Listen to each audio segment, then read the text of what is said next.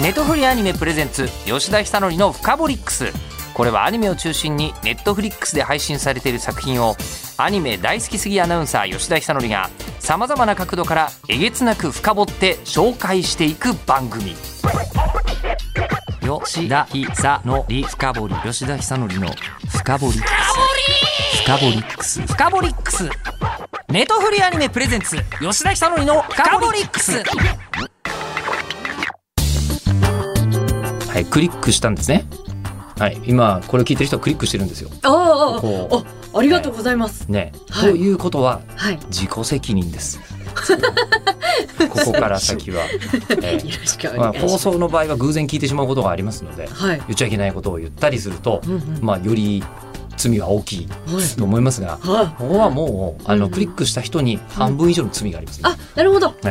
あなたの自己責任ですだからう、んえっと、地球外少年少女のことをはいネタバレ一切なしで見たい人ははい。もう帰りなさいあ、なるほど。そうですね。ちょっとお控え見いたてだいからて。来なさい見ててももう一回クリックできるから。うんうん。うんポッドキャストはね。えー、ということだけお約束ですよ。はい。えー聞いて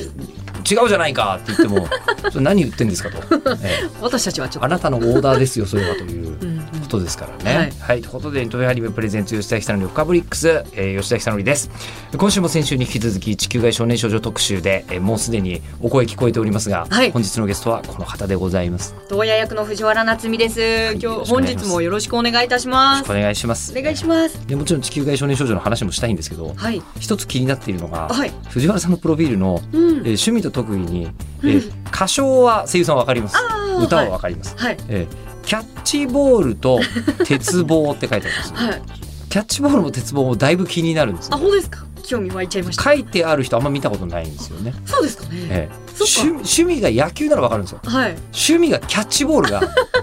まず引っかかるんですけどそっかどういうことですかこれははい。本当にそのままキャッチボールだけめちゃくちゃやる人間なんですどういうこと 全然えあのもちろん、んあの野球の作品にあの関わらせていただいてああ、はいはいはいの野球のことにもこう興味が湧いたっていうのもあるんですけど、昔から家族とキャッチボールするのだけすごく好きで何お父さんあのメジャーリーグでピッチャーやってたとかあそういう全ことで然すか全然普な通くのてあの建築建築会建社築業のはいお仕事をされていあそうてでお休みの日にはいご家族とキャッチボールしてたってことそうでですすかねバーベキューの時にはい、父と兄とうん「やるぞ!」って言ってうやることが多くて、あーそこからですねハマり始めたのん、はなるほど兄弟お兄ちゃんのみみたいな本当は姉3人なんですけど姉3人の姉の旦那さんです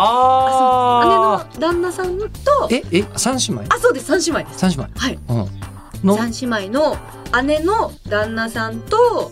父と私とでキャッチボールをするえっ、と末っ子ですかあ成功末でっす子、はいで三姉妹で、はいえっ、とその旦那さんは、はいまあ、上の二人のあそうですえじゃ真んあ中ってことは真ん中のはいお姉さんのはい旦那さんとはいお父さんがキャッチボールっあそうですてことはでもお姉さんが結婚するぐらいになってから、はいキャッチボールに目覚めたってことですかあそうですいやいねや小学生だと思うじゃないこちらとしては、ね、えじゃあ結構の成人してはいあの藤原家の行事として、はいえー行われたバーベキューの横ではいキャッチボールややり始めてそうですこれは楽しいなと、楽しくてもうキャッチするキャッチできた時の爽快感とはい相手に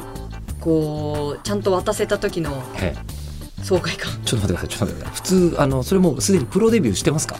声優さんになってからキャッチボール目覚めてるんですか 違いますさすがにそれよりは前、はいもう全然前です全然前はいぜでなん何歳ぐらいの時ですでもあれ中中学生まあ中学生ぐらいあ結構お姉さんとじゃあ離れてるんですかあそうですねはあはあはあ7歳と11歳離れてるのであ、11歳差7歳差あそうですそのさらに下の末っ子そうですだいぶ可愛がられたでしょうね。そうですじゃあありがたいことに、ねいやもう絶対もう親ももう子供なんてほっといても育つよっていうプレッシャ はいーのない状態だと思うんですよ多分3人目ともなるとあ確かに1割と人目の時はみんな恐る恐る育てているけれどそうですね厳しくみたいな、だんだんまああのまあなんとかなんじゃないっていう 確かにうん水とご飯で育つよぐらいに親が思い始める頃確かにのびのびと育てていただいた感感じじはありますね、えーで、はいで、えー、とキャッチボールが、はい、まあ、まあその年になってはいこう好きになるとはいうん、いうのいいでしょう、はい中学生ぐらいの少女として は、はいりょ納得がいくんですけど、はいこれ鉄棒も始めた時期によってはことですよ。これもは小学生です よかった。小学生でえでもなんかこの間やったんですよ鉄棒 え、この間やって今今二十？今28です二十八？えなえ内村航平とか ですか？じゃなくて、だうんでも大車輪とかやってみたいですようんやねっ、てみたい。やってみたいですよややれはしないまだ。やれはしないでやすねれはしないあのコウモリって技知ってますか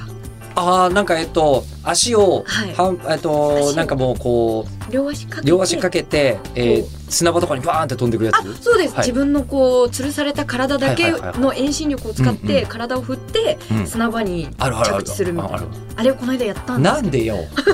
20代後半の女性のやることじゃあんまりないよ。やったんですけどうんやっえちぱょちょっと待ってそこまでに至るまで教えてください、えっとなんでやることになるのかが知りたいえっとまずキャッチボールしようぜってなっだてって、まあ、なんで磯野みたいのいるの よ近所に近所に中島とかいるのいないよそんな に中島はいなかったです中島いなかった磯野がいたの、磯野もいない磯野もいないまずキャッチボールやろうぜってなったんですかあそうですキャッあチボのールやろうぜそうなんですよよもうこっちに来てから、はいはいはこいの、まあ、業界の方々と、はいこうキャッチボールを進めることが結構増えてキャッチボールやろうぜって私が中島ってことですよねあそうっ ですね私がえ「おいみんなキャッチボールやろうぜ」ってて言って言ってんのあそうどですえ声優さんたちにそうです現場でそうですやろうぜって言っえてやろうぜってあのすみません誰に言ったりするんですかこれね野沢雅子さんとかに言わないんですよいくらで も言わないです言わないですあのどもうそれをって同じぐらいのキャリアのあそうですね声あ優のさんたちに私の事務所の後輩の鈴代さゆみっていう子だったりとか、あはいはいはい長谷川育美っていう子だったはいはりといはいかはいまあ同期の子だったりとか、はいはいはいあの野球をやってた子とかもいいるのでそういう子たちを集めてえーキャッチボールしようぜって言ってでキャッチボールをしてんえー、と2つ問題が、ああなんでしょうえー、とまず1つが、はいえーそんなに大人グローブ持ってないっていう三 つ問題3つあ三つ持ってんのもう風るようにあそ うですい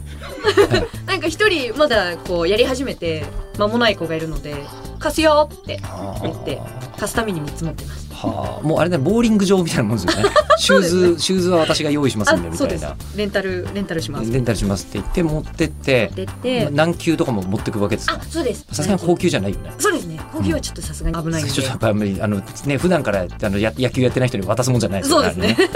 はいでそうですねあの何三玉球ぐらいとっていうのがまずじゃあグローブはいいでしょ持ってますはいということでいいんですけど、えー場所場所 場所あ場所ですか場所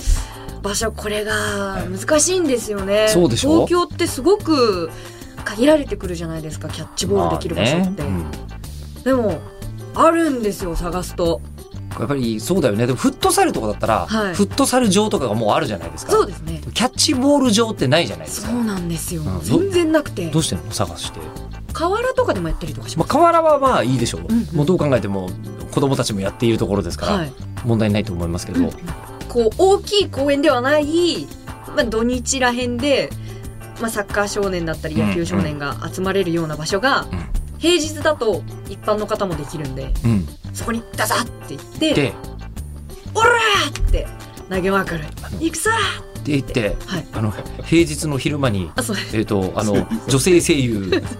たちがそうです3つのグローブを使い回してキそうですャッチボールやってるんですはい「行くよ!」ビュンってあのしかもビュンって投げるの結構あもう結構本気で投げますね結構本気で投げる、はいはあ、あの本気で投げても投げ慣れてない人からするとなかなかできないじゃないですかいやでもそれがちゃんと取ってくれるんですよみんなはいみんな、うん、で取って取れた瞬間のそれが気持ちいいみたいな、最高ありがとうっていう感じではあ、でそうやってキャッチボールやっていて、はいえー健全なええええ健全な遊びだと思うんですよええええ先ほどのはい28に してコウモリをやるに至ったそそこの流れがまだ解明されていないんですけどうわノリですかねいやいやいやいやあのー あ鉄棒あるやろうみたいな感じです、だ中島だ からそれ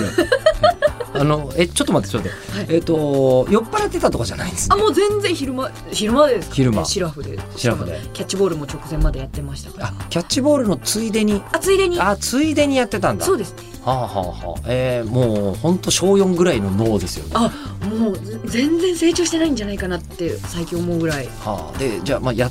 てはいやってみたらでもただもうあの小4じゃないじゃないですかいやそうええやっぱうまくはできなかったですねもうできないできなかっちたょっと衰えてる衰えてましたやっぱうん言って久しぶりにやったのであやっぱりねそうなんさですすがよにそう頻繁に昨日のに比べてらとかじゃなくてよかったなと思うんですけど すごく久々にやったので、うんうやっぱ自分の体の衰えに絶望しましたし腰がめちゃめちゃ痛くなりましたん着地の衝撃でそうですねあでもあと鬼鬼ごっこやった んですよね鬼ごっこもやったのでえちょっと待そっれて鬼ごっこをやったっていうのは、はいえその女性声優さんたちでそうキでャッチボールし終わりすそうです鉄棒もして、はい鉄棒してえみんなが見守ってくれててえいやーあ鉄棒は見守られてたのあそうですやってくんなかったんですね一緒にないよとか言われながら危ない危ないでしょう ねしかも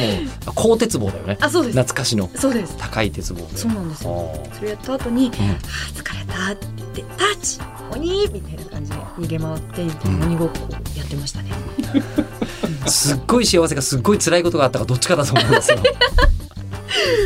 幸せでしたよ、幸せででしたでしょうね、はいうんええ、あのそうかあのネットフリックス的にはイカゲームっぽいよねちょっとねあええ なるほ大人がそんなに全力でそういう遊びをやってるということは、ど、はい、命か金がかか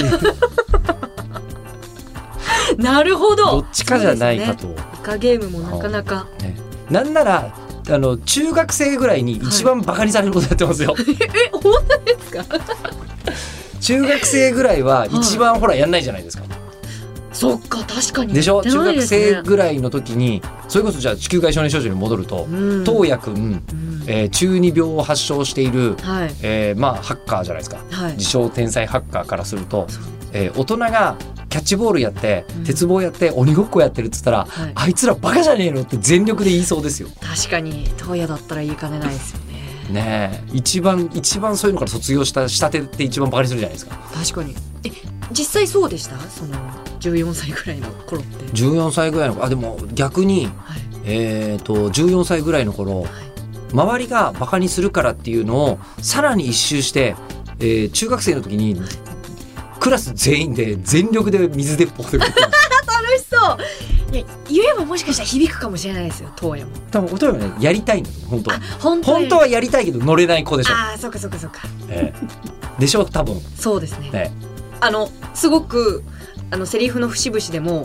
ちょっと照れながらセリフ言うとことかあるので、うんやっぱりそういう楽しみたいとかそういう出したいっていう部分はあると思います素ね直になればいいのに確かにはい気取ってるんですよああ お年頃おで年す頃ねお年頃ですよよねっていう可愛く思えてきますそねうなんかそう思うとだってもう地球外少年少女もうめちゃめちゃ宇宙描写がいっぱい出てくるわけですよはいで無重力とか出てくるわけじゃないですかはいもうそんな今今無重力のところにはい藤原さん自分がもし行けたとしたらはいもうそりゃもう鬼ごっこどころじゃないですよ、 ええ、さでも三次元ですよですね三次暴れ元あの暴れ鬼ごっこですよ楽しそうですねえ本当にコウモリとかもやろうもんなら障害物がない限りどこまででも飛んでいける、もう無限にうぐるぐるぐるぐるぐるぐるぐるみたいな楽大車輪は当然できますよ、しすぎるええのにやってないんですよどうやもったいかなっいこでつすけよて、ねお前ら慣れてねえだろ」みたいな顔してるじゃないですか確かに作品の中でもっ的にたい不安なみいたいな感じそうもったいないもったいないですねやっぱそれで生まれてきちゃったからですもんねきっともうこっちからすると、うんもう宇宙キャッチボールどんだけやどる無重力でキャッチボールしたら力入れなくても障害物ない限りどこまででも行くわけですよはい、ずっとずっと浮遊してるわけですもんねそうそうそうストレートにふーっと行くはずはいですからふんってちょっと力入れて投げようもんならうん相当すごい勢いでバーンってくるはずですよ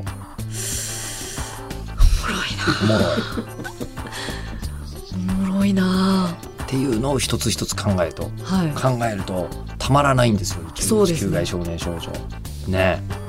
この私たちの現実がさらに華やかになる場所でもあるそうなんです可よ能性があるってことですねそうなんですよでしかもそこでこうなんか、ね、命を救うとかいう話になるんですよこれあそうですねねちょっとバックボーンがそうまさにね今日1月28日からネットフリックスで、はい、まあ、これも配信になった日と同じ日にですねうん、えネットフリックスでは全世界同時配信が始まっております、ありがとうございます劇場公開も前編は始まってるんですね今日ね、はい2週間今日から限定で後編は2月の11日からと、はいいうふうに劇場公開になっておりますがはい最後の方までえーネットフリックスでは見られちゃうぞという、そうですねはい、わけなんですけどはいで、えーまあ、改めてあらすじはここから聞く楽しみにしておきますと、AI の発達により誰もが宇宙空間に行けるようになった2045年舞台が低軌道宇宙に浮かぶ日本製の宇宙ステーション安心うんこれなんですけどね、はいあのでっかいものとかを作るんじゃない日本の宇宙開発のうん、あのセンスの良さを伝えたいああ、ええなるほど、あのはやぶさすごいじゃないですか、うんうんね、衛星からサンプルリターンで持って帰ってうんくる、あれって小さな予算で最大の効果を発揮するにはどうするかっていうあミッションを JAXA の人が考えたりやってるんですよ。えすごい、え、で実際できちゃったじゃないですか。うんできちゃってはやぶさ2サンプルリターンしましたよね。うん、サンプルを地球に投下したじゃないですか。はいあの後どうなったの知ってますはやぶさ2。はややぶさ2今え別の惑星の探査に向かって知らないでしょ意外とみんな。知らなかったです、そう実は小惑星群に向かっててはでいその目的は何かというとはい将来小惑星とかがはいあの地球にぶつかる可能性があるじゃないですか。ああはい、でその地球にぶつかる可能性があるのでうんそれをちゃんと確かめに行くっていう、はいもう完全に100%のミッション達成したから、うんここからボーナスステージつってそれやりに行ってるんですえよ、ー意外と知らないでしょみんな知らなかったですすごいんですよ、ええ、こういうことをするのが日本の宇宙開発うわーすごい、コストを下げるというのはイコールものすごい無限に近いところまで、うんえーなんですかね費用対効果を上げていくというのは、うんうんうんなんかもう JAXA のやり方すごいももうう全然私の知らないことがまだまだいっぱいあるなだから高軌道じゃなくて低軌道宇宙のステーションを日本専門で作るのはすごいよくわかるすごいやっぱ作品のそこの凄さというかいや作品も本当にそこすごいです、うんうんえーで地球への移住のためにリハビリを行っていて地球生まれの東也くんはいとあとこのはちゃんというこう幼馴染が出てきますがはいで初めての宇宙旅行に地球からやってきた子どもたち太陽ミーナヒロシと共にステーションと彗星の衝突事故に巻き込まれてしまうはいでネットが切断された宇宙の閉鎖空間の中で彼らを襲う減圧船外活動、はいそしてえーマイクロマシンの暴走というさまざまなクライシス、い時に反発し時に助け合いながら子どもたちはどうなっていくのかといううん作品はいでございますありがが、とうございますいやもうね考えてみたらこうあのね太陽とかって小野賢章君なんですよね。そうなんですよねねハサウェイこんなとこにいた ね。 ええ、ハサウェイはちょっとした低軌道宇宙にすぐ出ていくな。ねで今回は地球守る方ですけどねう。んうんね太陽君。で前回うん地上波もポッドキャストも両方で配信するバージョンで、はいえー藤原さんが電脳コイルとのつながりをうんちょっと感じたぜみたいな話をしましたがああのはい段階ではまだ公開されてなかったんではいさすがに具体的にこれとは言えないと思うんですけどそうですね今日はいいと思うんですよ。うんうんうんえあの電脳コイル、はい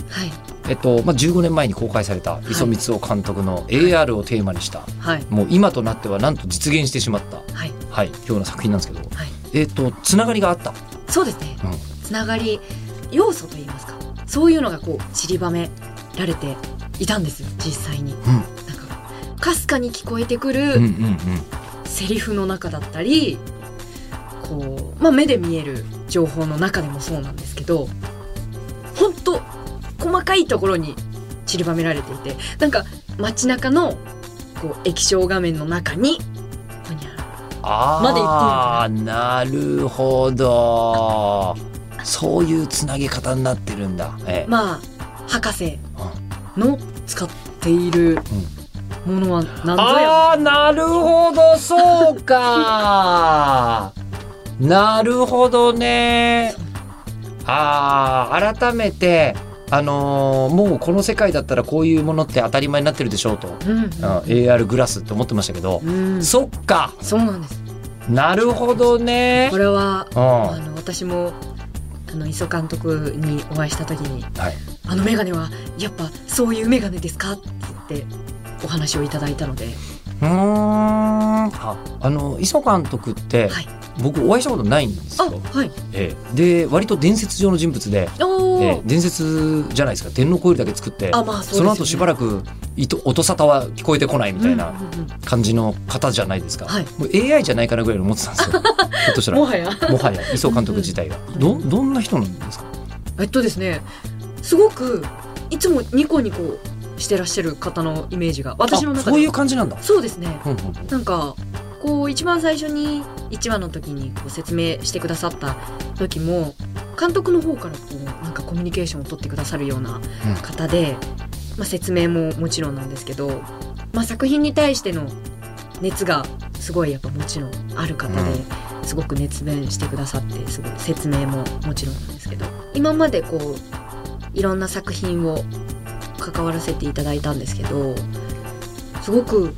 ユーモラスな方うーイんメージです、あそうなんですねそうですこう収録の際に毎回ご挨拶させていただくんですけどそのたんびに挨拶してくださって緊張がほぐれるような感じあーそうのなん人だですねはいなんかすごいこうあの難しいことを考えているクリエイターさんかなっていう感じもしましたけどあ考えてはいるんでしょうけどそれが表には出てこないそうですね私はそういうふうには見受けられなかったんですけどまあスタッフさんからお話を聞くとまあこう当夜のような感じみたいなのもちょっとこうお話いただいたりとかもしました監督をはいキャッチボールには誘ってないんですか誘ってないですね誘ってないキャッチボールにさなんかそう今ちょっと思いましたけど、はいもうほとんどやってること中島だったじゃないですか、はいえー考えてみると磯光雄ってちょっと磯のカツオっぽいよね ちょっとだけね文字面で名前がね、えーあのね声優界の中島としては、はいえー だよねはい中島さんって声優いるけれ ど声優界の中島って 声優界の中島キャラクターとしてってこと普です通ねにいるよ中島よしきとか、確かにえたくさんいらっしゃいますえねえ中島さえんーあのーなそう誰をそう誘う誘わないの基準って何なんですか、共にこう過ごした時間とかもあったりとかするんですけどやっぱお忙しいかなって思っちゃって、まあまあそう ですね監督お忙しいでしょうねそうですね、うんなのでこうちょっとまだこう見守らせていただいてる立場というかいやーねあのーもう作品作り終わってると思うんですけど、はい多分まだこれから公開されてうんイベントとかある可能性あるじゃないですか、はいで監督とご一緒になるんだったら「はいあの磯をキャッチボールしようぜ」って言って みてあ言ってる「磯の脳を抜いてみる」 「いそうキャッチボールしようねぜちょっと聞いてみたい、ええ聞いてみたい」次ちょっとお会いしたらぜひ言ってみようかな今時いないあのバットの先にグローブを刺してこうやって歩く少年と会しう日にて、持っていこうかなって思持っいますていけばはうい、ん、やってくれるんじゃないです分か、かってくれますもんねきっとこのこれであ中島だなっていう。磯さんならきっと分かってくださるあーまあでもまさに少年少女って言ってるぐらいだから、うんそういう少年乗りすごいあると思うんですよね。うんうん今回の作品でそうなんだよなこれ子供たちなんかものすごい AI とかハックして、はえいっていうのは作品の中ではいっぱい出てくるんですけどそうですねねなんかイメージで言うと子供のん無重力宇宙ならではの遊びとか絶対見つけそうな気がするんだよなあ見てるとーう。んうんうん、ねこの中では発見できてないけどってまあ、これだって危ね機に襲われてますからね、うん遊んでるとこじゃないから、あそうですね、えー、とそうはならないんだと思うんですけど、うんうんそうなって欲しかったりしますけどね。確かにねどんな遊び方あるんだろうなって思いますもんうねん、もうすでに AI 同士で何かやらせる遊びとかやってそうな気がするな。うん、うん、作中の中でも、作中の中でもね、うん AI 同士戦ってますからね。うん、うんそうなんですよ刀剣とかじゃなくて、はい刀 AI とかやってそうな気がし ますよね。もうなるほどうんうんうん、うん、ただ戦うやつとか。そうですねね触りたいところがいっぱいあるな。うん、本当になんかいっぱいあるんですよねやっぱ6話っていう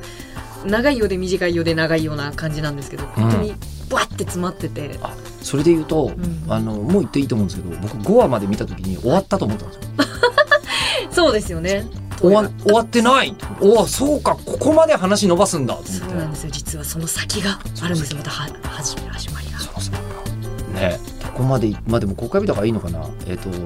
あの藤原さんはいえっと11次元的なものの考え方が分かった人になっちゃったんじゃないですか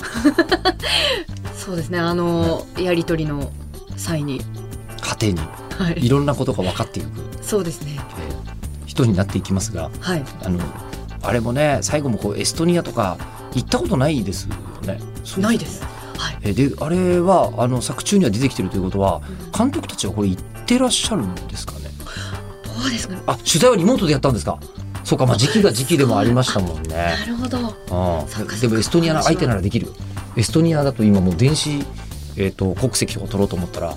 えー、と向こうで法人作ったりとかも確かできるはずですおえーそうすごいですねそういうのとかも最後回収されててなんて素敵って思いながらなるほどすごいなんか監督からの説明だと、はいこうインプラントを埋め込まれてるから月生まれだったら本当は背が伸びるはずだったけど、うん制御されてて背が伸びなかったうんうんう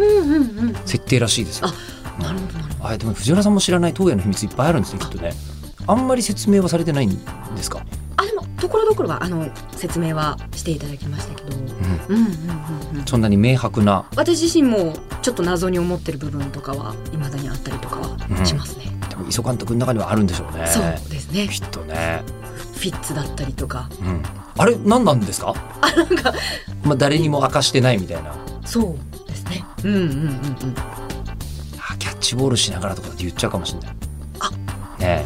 なるほどえ、うん、キャッチボールもしな言が葉らのキャッチボールもしながらというかなだるっほどてねあのやたらとこう親が息子とうんうんキャッチボールしたがるのはそれでしょあう無言でするわけじゃないじゃないですあか、はいねえ、だってあれじゃないですか義理のお兄さんとはいお父さんリアルお父さんとうんうんなんか会話しながらしますよねああキャッチそボーうでルすするねとしたら確かにねえでも今ちょっと思ったんだけど、はい義理の息子とうんキャッチボールをするお父さんってどういうことなんだろうって今ちょっと思 った今お父さんのリアルな気持ちを想像してあうん息子が欲しかったのかなああそうなんですかね三姉妹だから、確かにうん、本当はキャッチボールしたかったけどもはいだってね娘だけの時にキャッチボールを申し込まれなかったわけですよねお父さん側からそうですねうんうんうんまあ兄が持ってきた文化でもあったのであキャッチボールをしたかったのは、はいその義理のお兄さんあそうだったと思います確かなるほどにうんお父さんやりませんかはいややりましょうよあわ楽しそうって言ってうんうん私が入ってったみたいな感じだったのーでなるほど、でそして東京までグローブを持ってきた持ってきました 持ってきたはいなるほどこれもうでも本当にリアルに「磯をキャッチボールしようぜ」は使った方がい一や回そうですね次早くお会 いしてねもうお願いをしたい気持ちが今 いっぱいですじゃあ次回藤原さんにお越しいただいた時にやりましょうキャッチボーうル。わーやりた いということで、えはい2回にわたってお付き合いいただきましたがあありえーがとうごまざいずまはす、 「地球外少年少女」はネットフリックスで全6話全世界独占配信中で、はい劇場公開も1月の28日から前編2月の12日から後編、えーブルーレイと DVD も同日発売になってますよとはいいうことで、ぜひ、はいえー改めてじゃあ一言、えーあ藤原さんからもう今はネタバレというか、はい見ても見ちゃってる人もいるよっていう状態であーわかりました一言いただきましょうどうぞ。はいそうですね未来っていう、まあ、キャッチコピーにもなってると思うんですけど未来っていうものに対して私が未来に対して今どう向き合えてるかなとかどうこう考えられてるかなっていうのをすごく私自身も考えられた作品ではありましたので皆さんも自分の未来っていうものに対してどう考えられているか今一度こう考えていただける作品になれば嬉しいなっていうのと前回の時も言わせていただいたんですけれどもまずはこう宇宙っていうものに対しての楽しさだったりワクワクを全身に感じていただけたらそしてこう興味がどんどんどんどんいろんな方向に向いていって将来宇宙飛行士になったりだとかそういうこうきっかけになれば嬉しいなっていうふうに思いますので前編後編通してネットフリックスさんでこう何度も何度も見ていただいて電脳を超える要素もこういろいろ見つけていただいてですねあのいっぱいいっぱい楽しんでいただければ嬉しいです本当にありがとうございましたということで、えーネットフリアニメプレゼンツ吉田久典のフカボリックス、えーここまでお相手は日本放送アナウンサーの吉田久典と今回のゲスト声優界の中島こと藤原夏美さんでございましたありがとうございましたありがとうございましたありがとうございますネットフリーアニメプレゼンツ吉田久典のフカボリックス番組ツイッターもありますアットマークフカボリックスをぜひフォローしてくださいではまたお会いしましょうネットフリーアニメプレゼンツ吉田久典のフカボリックスここまでのお相手は日本放送アナウンサーの吉田久典でした